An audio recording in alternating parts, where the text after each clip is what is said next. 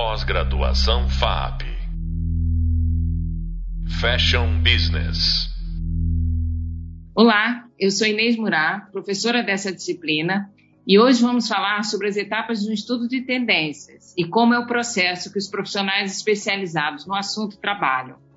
Eu estou aqui com a Andréa Bisker, que é pensadora de futuros, especializada em ciências de consumo, fundadora e CEO da SparkOff, consultora de inovação, análise de tendências e muitas outras coisas que a gente vai ouvir agora nesse podcast. Antes de mais nada, Andréa, eu sei que a sua agenda é super disputada e eu queria agradecer muito a sua disponibilidade em participar conosco dessa conversa. Eu gostaria que você contasse para as pessoas que estão escutando a gente o que faz um caçador de tendências e como esse processo acontece na prática. Vamos lá, Inês, que bom estar tá aqui com vocês. Esse processo, alguns chamam de cool hunting, outros né, de trend forecasting, é um processo da gente mapear, a gente identificar as principais tendências de comportamento que vão influenciar uma determinada indústria. E, mais importante de tudo, ponto inicial é que quem cria é, as tendências, elas, elas partem, esses movimentos partem das pessoas. Então é a gente observar diferentes comportamentos, observar é, inovadores, early adopters e os profissionais que são especializados no assunto, a gente tem que trabalhar observando quais são os drivers de mudança da nossa sociedade. Então, o que está mudando na política, na economia, é, na sociedade, no ambiente, na tecnologia. Observar, entender o comportamento das pessoas e observar expressões, cases, momentos de uma cultura e de uma sociedade. É, eu costumo brincar e dizer que a gente tem que prestar atenção. Quando uma coisa vira assunto de pizzaria, né? É porque já está lá na frente, né? A tendência já se manifestou, já nem é mais tendência, ela já é realidade, né? É, e aí eu acho que esse olhar aguçado que eu, esses profissionais têm, né, que pessoas como você têm, é para identificar isso antes, né, os pequenos sinais, os pequenos movimentos que podem vir a ser grandes depois, né. E aí, essas três esferas, né, que é, é, essas, é, essas pessoas trabalham, né, os early adopters, depois os trendsetters, né, como é que atua, como é que vocês atuam em cada uma dessas esferas? Boa, então, o que, que é analisar a tendência? Né? É, é a gente observar e a gente decodificar padrões. Quer dizer, quando a gente chama de padrões, é movimentos que ainda são incipientes, né, de comportamento de consumo, que tenham um maior ou menor grau de, de aderência, ineditismo, aceitabilidade. Então, como é que a gente pesquisa, né? Onde entram esses cool hunters, esses analistas é, é de tendência? São pessoas criativas, abertas para novas ideias, que usam as experiências para conectar o que, que tem de novo e o que está acontecendo no horizonte. Então a gente tem, a primeiro passo que a gente tem é a gente organizar as informações, organizar padrões, a gente perceber padrões repetidos e quando a gente junta esses padrões, organiza, sabe como você tem? Eu dou sempre o exemplo de uma foto, tem um varal cheio de roupas de de todas misturadas, quando você organiza em alguma categoria, por exemplo, em cores, você consegue ter uma percepção melhor para identificar se tem algum padrão repetitivo. E o nosso trabalho, eu diria, principalmente é conectar pontos. Então, pontos que aparentemente são disparatados, que não fazem nenhum sentido, quando a gente entende a relação que tem por trás deles, é quando a gente começa a entender classifica esses padrões e aí a gente entende o que, que eles realmente significam. Então, é, é, um, é um, reconhecimento, Inês, é, é, de padrões e a gente juntar, conectar os pontos e depois, na verdade, eu sempre falo que a gente é contador de histórias, tá? Somos storytellings, então esse processo de observação, a gente já está com a cabeça muito limpa, sabe, livre dos nossos paradigmas, dos nossos preconceitos, para poder enxergar o novo. Né? Então, é esse processo. É, mais ou menos como a gente trabalha. Assim, o pessoal acha, não é tirar foto só, né? A gente tem que ir muito mais a fundo. É um, é um trabalho permanente de pesquisa e, principalmente, a gente questionar o status quo, a gente questionar aquilo que a gente está vendo. E, e tem uma, uma é um, um, fato que é bacana a gente olhar é um, um sábio chinês que ele fala que o importante é a gente ter sempre o pensamento de iniciante. Sabe quando você vai em alguma coisa que você já é especialista uhum. e aí você nem enxerga porque você acha que você sabe tudo. Que, de quem, é Sócrates que falava só sei que nada sei, né? É. Então é a gente olhar para aquele universo e olhar com, com, um olhar de iniciante, sabe? Como se fosse a primeira vez que a gente estivesse vendo aquilo, para a gente poder enxergar o que está por trás. É, isso, aguçar isso é o olhar. É, isso é muito legal. Primeiro, você, essa imagem do varal é muito interessante que você coloca, né? E essa, essa capacidade de limpar né, a mente para ver o novo, eu acho que é muito interessante, porque essa diferença entre só fotografar ou elaborar, né, que é como você coloca, eu acho que também é importante que as pessoas entendam essa diferença para a gente não banalizar, né, não achar que é só ir lá e descobrir o que, que tem de novo aí. Né? É muito mais profundo do que isso, né? Muito mais, Inês. E eu te colocaria assim, é, a previsão de tendências né, é um processo criativo e ele é analítico também. Então, é um processo de observação, observação de pessoas, análise, como eu comentei, conectar esses segmentos de informações que parece que não tem nada relacionado, né? Mudanças no humor cultural, entender comportamento do consumidor. Então é você compreender, você filtrar e depois você criar narrativas para contar aquilo que você está enxergando. É, você tem uma frase que eu gosto muito que você fala, né, volta e meia, que você fala que as certezas envelhecem, né? E, e, eu acho que nesse, nesse processo de buscar o novo, né, a gente tem que abandonar as certezas que a gente tem, né? Senão a gente não chega lá, né? No novo, não é verdade? Perfeito. E, e até essa, viu, Inês? Você sabe que essa eu brinco que ela. Hoje eu tenho falado mais, é muito forte, né? As certezas envelhecem. E hoje eu tenho usado mais que elas expiram, que elas vêm com data de validade, porque olha só. Um dos movimentos que a gente tem hoje rastreado, né, que é, é o da economia prateada, né, que são é a, é a é, são as pessoas acima de 50 anos no mercado gigante. E tem, to, tem todo um preconceito do envelhecer, né? Tem, hum. quando, quando a gente é, é, envelhece, é, tem, tem hoje, é um novo estágio da nossa vida, é um amadurecimento. E quando eu uso que as certezas envelhecem, é, é, eu quero, o que eu quero dizer é que, olha, olha para aquilo, olha para as suas crenças limitantes, joga fora, abre espaço para novas. Então, até isso, Inês, evoluiu também. É, Até é isso muito. mudou, porque ela, ela não, não é. Se eu falar que ela envelhece, eu estou usando um termo que não é o termo correto, porque uhum. eu não estou uhum. valorizando uhum. o valor que as pessoas mais velhas têm. Então, é muito legal a gente olhar para a sociedade como um todo, né? Então eu diria assim, hoje eu diria que elas inspiram, elas vêm com data de validade. Até isso mudou também, Inês. Não, isso, isso é demais, porque a mudança ela é constante e a gente questionar até das coisas que a gente fala, que a gente acredita o tempo todo, né? É, é parte do trabalho, mas é parte também da, do frescor. Né, da, da, do conteúdo. Eu acho que isso é super legal. Eu recebi agora há poucos dias o vídeo da Isabela Rossellini, né? Não sei se você teve a chance de ver, que Sim. ela, né, a história que ela voltou a ser garota propaganda da, da Lancome, né, Lancome. 40 anos depois, né, é, 20 anos depois, né, ela com 40 foi despedida porque estava velha, né, a, a, a, o conteúdo que a marca falou, né, o feedback que a marca deu para ela que as consumidoras não queriam ver os modelos envelhecendo, né, e depois com 65, né, ela voltou a, a ser convidada e eu achei muito interessante a pergunta que ela fez para a marca, né? Porque ela falou, mas vem cá, vocês podiam pegar outra pessoa de 65 anos, né? Por que, que vocês querem a mim, né? E a resposta da marca eu achei linda, porque falou, olha só, a gente quer reconhecer publicamente que a gente errou quando a gente né, a, falou que não queria mostrar as pessoas envelhecendo, né? Então a gente quer você, a gente não quer outra pessoa de 65, a gente quer você, né?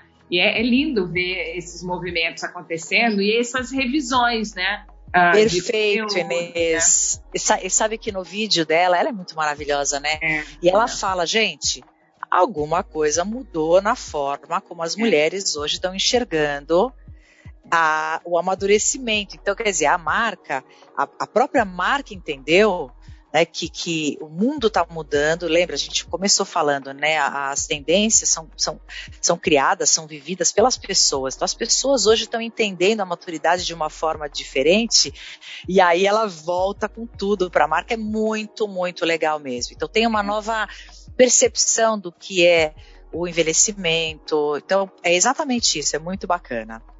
Eu queria voltar numa coisa que você falou no início, para dar um pouco de, de é, técnica, vai, das etapas para as pessoas. Uh, você falou da, dos estágios, né? Diferentes Sim. estágios de consumidores. Sim. Você pode explicar para quem está ouvindo? Claro, claro.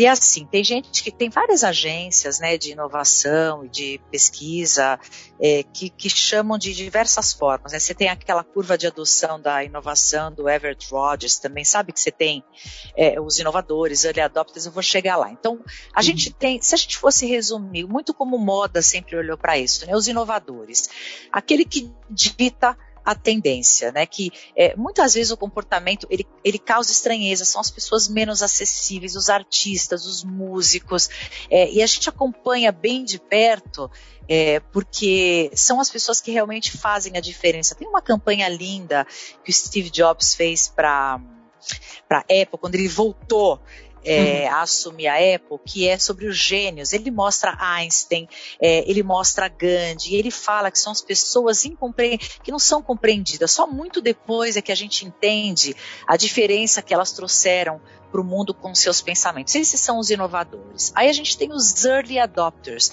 Early adopter, aquele que adota é, com mais cedo os movimentos, as tendências, é aquele que primeiro consome, ele que vai comprar, ele não vai esperar o, o watch chegar, o, numa, na, na, versão já super bem definida, ele compra é, já no começo, ele experimenta as coisas novas, paga mais caro por isso gasta é, mais, gosta de itens exclusivos. Então, esse, esse early adopter, ele é, sabe aquele cara que quando entra na sala, ele te causa uma estranheza, ele é mais acessível, porque o inovador a gente tem pouco acesso, mas o early adopter, ele te causa uma estranheza, mas é uma estranheza que faz você repensar, abrir os olhos. Ok, esse é o early adopter. Depois a gente tem o trendsetter, que eles são é, aqueles, quando a gente pensa na tradução, né? Aqueles que estabelecem a tendência, que espalham a tendência, né?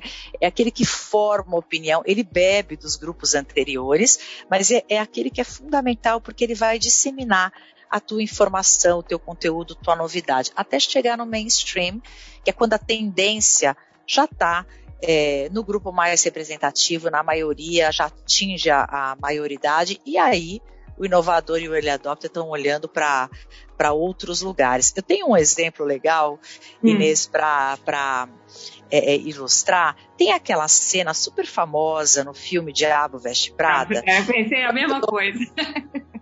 do azul cerúleo, né? Que a, a, a Andrea, ela chama Andrea, ela entra lá na sala e a Miranda, maravilhosa, né, tá escolhendo é, um look, ela dá risada de um cinto, aí ela dá uma aula da moda, ela fala desses quatro estágios, ele explica um movimento de tendência que é o trickle down, que vem de cima para baixo. E ela está usando um blusão, é, uma malha azul cerúlea, ela fala, meu amor, você acha que isso aqui que você escolheu não tem nada a ver com a indústria da moda? Ela foi escolhida nessa sala? Ui, aí ela dá um exemplo que tudo começou com Yves Saint Laurent e com Oscar de la Renta, inovadores, que trouxeram para as passarelas esse azul. Depois, vamos pensar, os early adopters, que são as marcas de alto luxo, trouxeram também para as passarelas, de uma forma já, uma pequena leitura.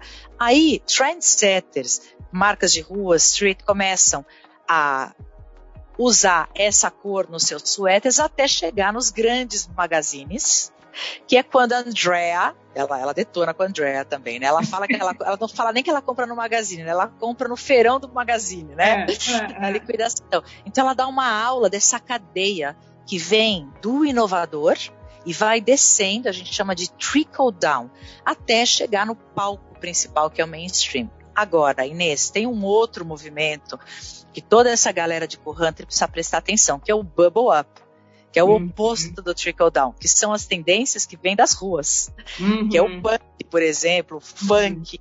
Então, uhum. isso hoje tem um cruzamento. Hoje que o mundo, né, já, já é randômico hoje, né? Já uhum. não é uhum. Então você tem esse, essa cadeia, mas você tem também aí a, o bubble up, que é o que vem das ruas, né? Eu me lembro, você fala do que vem das ruas, eu não sei se eu vou categorizar corretamente, você me corrige se eu estiver errada, mas eu me lembro da história da Havaianas, quando a, as pessoas começaram, a Havaiana era solado branco, e as pessoas na rua começaram a inverter, uh, botar o colorido para cima, né? Sim, e a Havaiana sim. acabou lançando as Havaianas coloridas por causa disso. Perfeito, perfeito. É, é um exemplo do Bubble Up, não é? É um, é um exemplo do Bubble Up. E a Havaianas, ela, ela tem esse trickle across, que ele é mais difícil de definir, mas é o que acontece hoje, que vem, vem das marcas usando, as celebridades usando, os artistas usando e o povo usando também. Mas é exatamente um super bom exemplo, super. Ótimo. Agora eu Pensa, queria ah, pode falar. Não, pensa nos coturnos, pensa na moda punk que nasceu em Londres e depois subiu para as passarelas. Então esse é outro exemplo também. Legal. Agora fala para gente um pouco dessas tendências que a gente fala da pandemia, né? E a gente sabe que algumas tendências na área de moda elas nasceram ou se consolidaram uh, nesse período pós-pandemia. Você tem alguns exemplos que você pode dar para gente? Sim, claro. Eu acho que assim, a gente, essa da, da loungewear, né, a roupa para lazer, a moda confortável, né, ela cresceu muito, muito é, no pandemia, na pandemia e o, o também o sportswear, que as pessoas estão muito dedicadas à saúde, ao bem-estar, e estão ficando mais em casa mesmo. Né? Então a gente teve um aumento é, é, bem, bem representativo é, dessa moda. Agora, eu acho que assim uma tendência que a gente pode falar é, é que fortíssima na moda é o genderless, né? Que é, um, é a moda sem gênero. A gente tem desde as da, de muitas marcas que hoje trabalham já unissex, né? Que não tem mais não, o desfile separado masculino, feminino. Você tem é, é marcas, é, você tem na verdade pesquisas que mostram que a geração Z, ela hoje ela 48% dela não escolhe uma roupa se é para meninos ou meninas, né? Usa roupa unissex. Então eu acho que aqui é um movimento super forte, né? O, o, o genderless, você tem uma, uma marca que é a Calma São Paulo, que é uma marca de moda que tem estampas ultracoloridas, gráficas, divertidas que priorizam conforto e é uma moda genderless, né? Então eu te diria assim que uma outra um movimento que a gente pode reforçar, ressaltar que é muito forte no pós-pandemia, a gente está chamando de joytopia. Joytopia é o joy, a alegria de viver, a, felicidade. A gente está buscando prazer, a gente chama de hedonismo da cura também. A gente está buscando prazer hoje, depois de ter passado dois anos tão difíceis, né?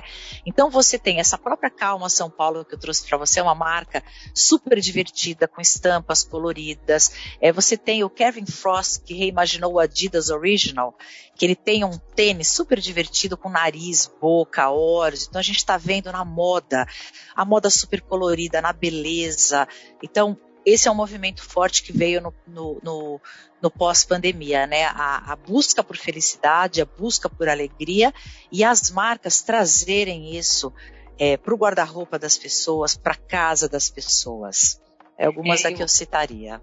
Eu acho que isso é muito, muito forte. E essa, essa questão do genderless, né? Ela, ela se consolida e ela vai ainda expandir para o ponto de venda, né? Porque hoje o ponto de venda uh, físico, né, ainda divide, né, a maioria entre feminino e masculino, né? o rosinha com azul, né? É... Perfeito. É, Perfeito. Isso vai ser uma revolução. Eu tô doida para ver. tô doida para assistir. Não, isso, isso é super importante. Você sabe que tem, e dentro do estudo de tendências, né, Inês, uma das coisas importantes quando a gente avalia o, os macro cenários, né? Então a gente entende, por exemplo, cê, cê, você vê que a, a garotada hoje é, teve uma pesquisa recente é, da, da, da, J, é, da Thompson e ela perguntou para os jovens é, como é que eles se enxergavam com relação a gênero, né? E a, preferen a, a preferência sexual, enfim. E mais de 50% disseram que não se consideram exclusivamente heterossexuais. É muito grande esse número, né? Então tem aí uma mudança muito importante de comportamento mesmo. E a gente começa, aí você, por isso que é importante você prestar atenção nas leis, na política. Hoje, então, o que, que é permitido, o que, que não é. E aí você começa a ver, por exemplo, empresas é, como uma Boticário, que é, foram, foi, acho que foi a primeira no Brasil que implementou a licença paternidade. Né, uhum. para os quatro meses mesmo. Então você começa a ver uma mudança, um homem muito mais feminino, a gente chama de masculinidade iluminada, né? Porque ele tem espaço também para uma mulher que hoje é muito mais empoderada.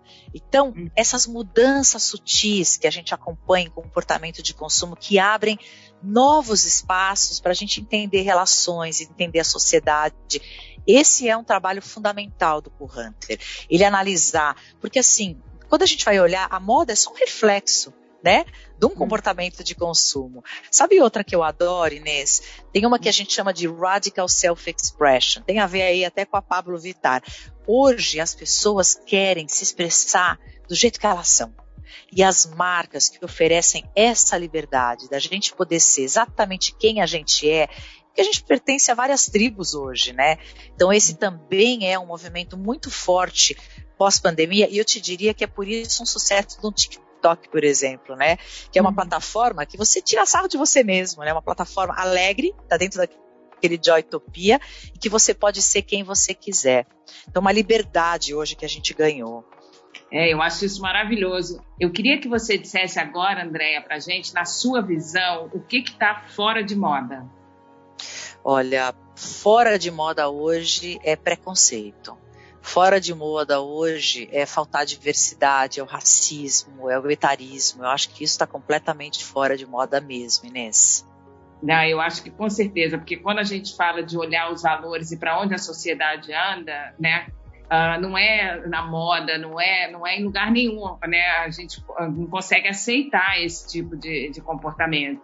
E a moda, como uma tendência, né, como um sinalizador de tendência, ela tem a obrigação, né, é mais do que o dever, é a obrigação de apontar para o caminho correto com relação a esses temas, né? Mas olha, Andréia, eu queria te agradecer, né? É uma verdadeira aula, eu posso ficar te ouvindo assim por muito, muito mais tempo, porque é uma delícia ouvir esse assunto, ouvir você falar, você é apaixonada por esse tema, né? Mas Sim. antes de terminar, eu queria que você desse para quem está assistindo a gente, né? São alunos, né, muitos já profissionais na área, mas a gente sempre gosta de receber sugestões, né, e, e conselhos pro, uh, que você poderia dar para o gestor de marca para garantir que a, marca que ele está gerenciando esteja sempre em linha com os valores do seu tempo. Sim, Ótimo. Eu acho que tem uma, uma frase que eu gosto bastante assim: você você tem que ser a tua melhor versão sempre, pensar que vai ser uma versão beta, né? Então é, a gente se sente desconfortável, né, com a mudança, mas da forma como o mundo hoje caminha, é você se sentir confortável em se sentir desconfortável permanentemente, né? Então, porque é desconfortável a gente buscar o novo, a gente olhar para as nossas crenças limitantes, os nossos paradigmas, para a gente poder enxergar os novos e manter a nossa marca sempre atualizada, a gente precisa estar tá se questionando. Eu acho que é isso, questionar o status quo. Por que, que eu faço isso da forma como eu faço? Ouvir com abertura quem pensa diferente de você. E a última delas, assim, a gente já falou isso no começo, né? Se achou estranho alguma coisa, se achou feio, se achou esquisito, olha a segunda vez olha a terceira vez, porque deve ter alguma coisa nova. É só que é diferente para você. Então acho que é essa, essas são as dicas, sabe? Você manter, manter o, teu radar, o teu radar muito aberto, não ter preconceitos para conseguir enxergar o novo.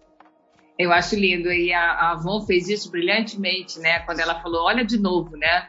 Uh, eu acho Perfeito. que essa é uma das chamadas publicitárias mais impactantes que eu vi nos últimos tempos, né? não só por, pela sinergia com a sociedade, com o momento da sociedade, com esse convite, né? e pela, obviamente pelo estado da, né, estágio da marca naquele momento, que estava pedindo para o consumidor uma segunda chance, né, de rejuvenescimento e tal, mas eles fizeram isso de uma maneira tão, tão bonita, né, que eu Bem acho lembrado. Que, não é? Acho que foi um dos cases de marketing mais lindos, de reposicionamento de marca mais lindos que eu vi no, nos últimos tempos. E entraram com uma propriedade enorme né, no Big Brother. Foi lindo aquele trabalho. Eu achei muito. Muito legal. É isso mesmo. Perfeito, Olha, Inês. Muito, muito obrigada mais uma vez. Ah, foi um prazer conversar com você né, e poder te ouvir. Né? Eu gosto muito de ver a forma como você coloca os pontos, né? a forma como você aborda ah, assuntos tão delicados de uma maneira tão respeitosa e tão gentil. Então, obrigada pela, pela sua presença. Eu que agradeço, Inês. Um beijo grande, um beijo grande. Acho incrível o trabalho da FAP. Muito bom estar com vocês.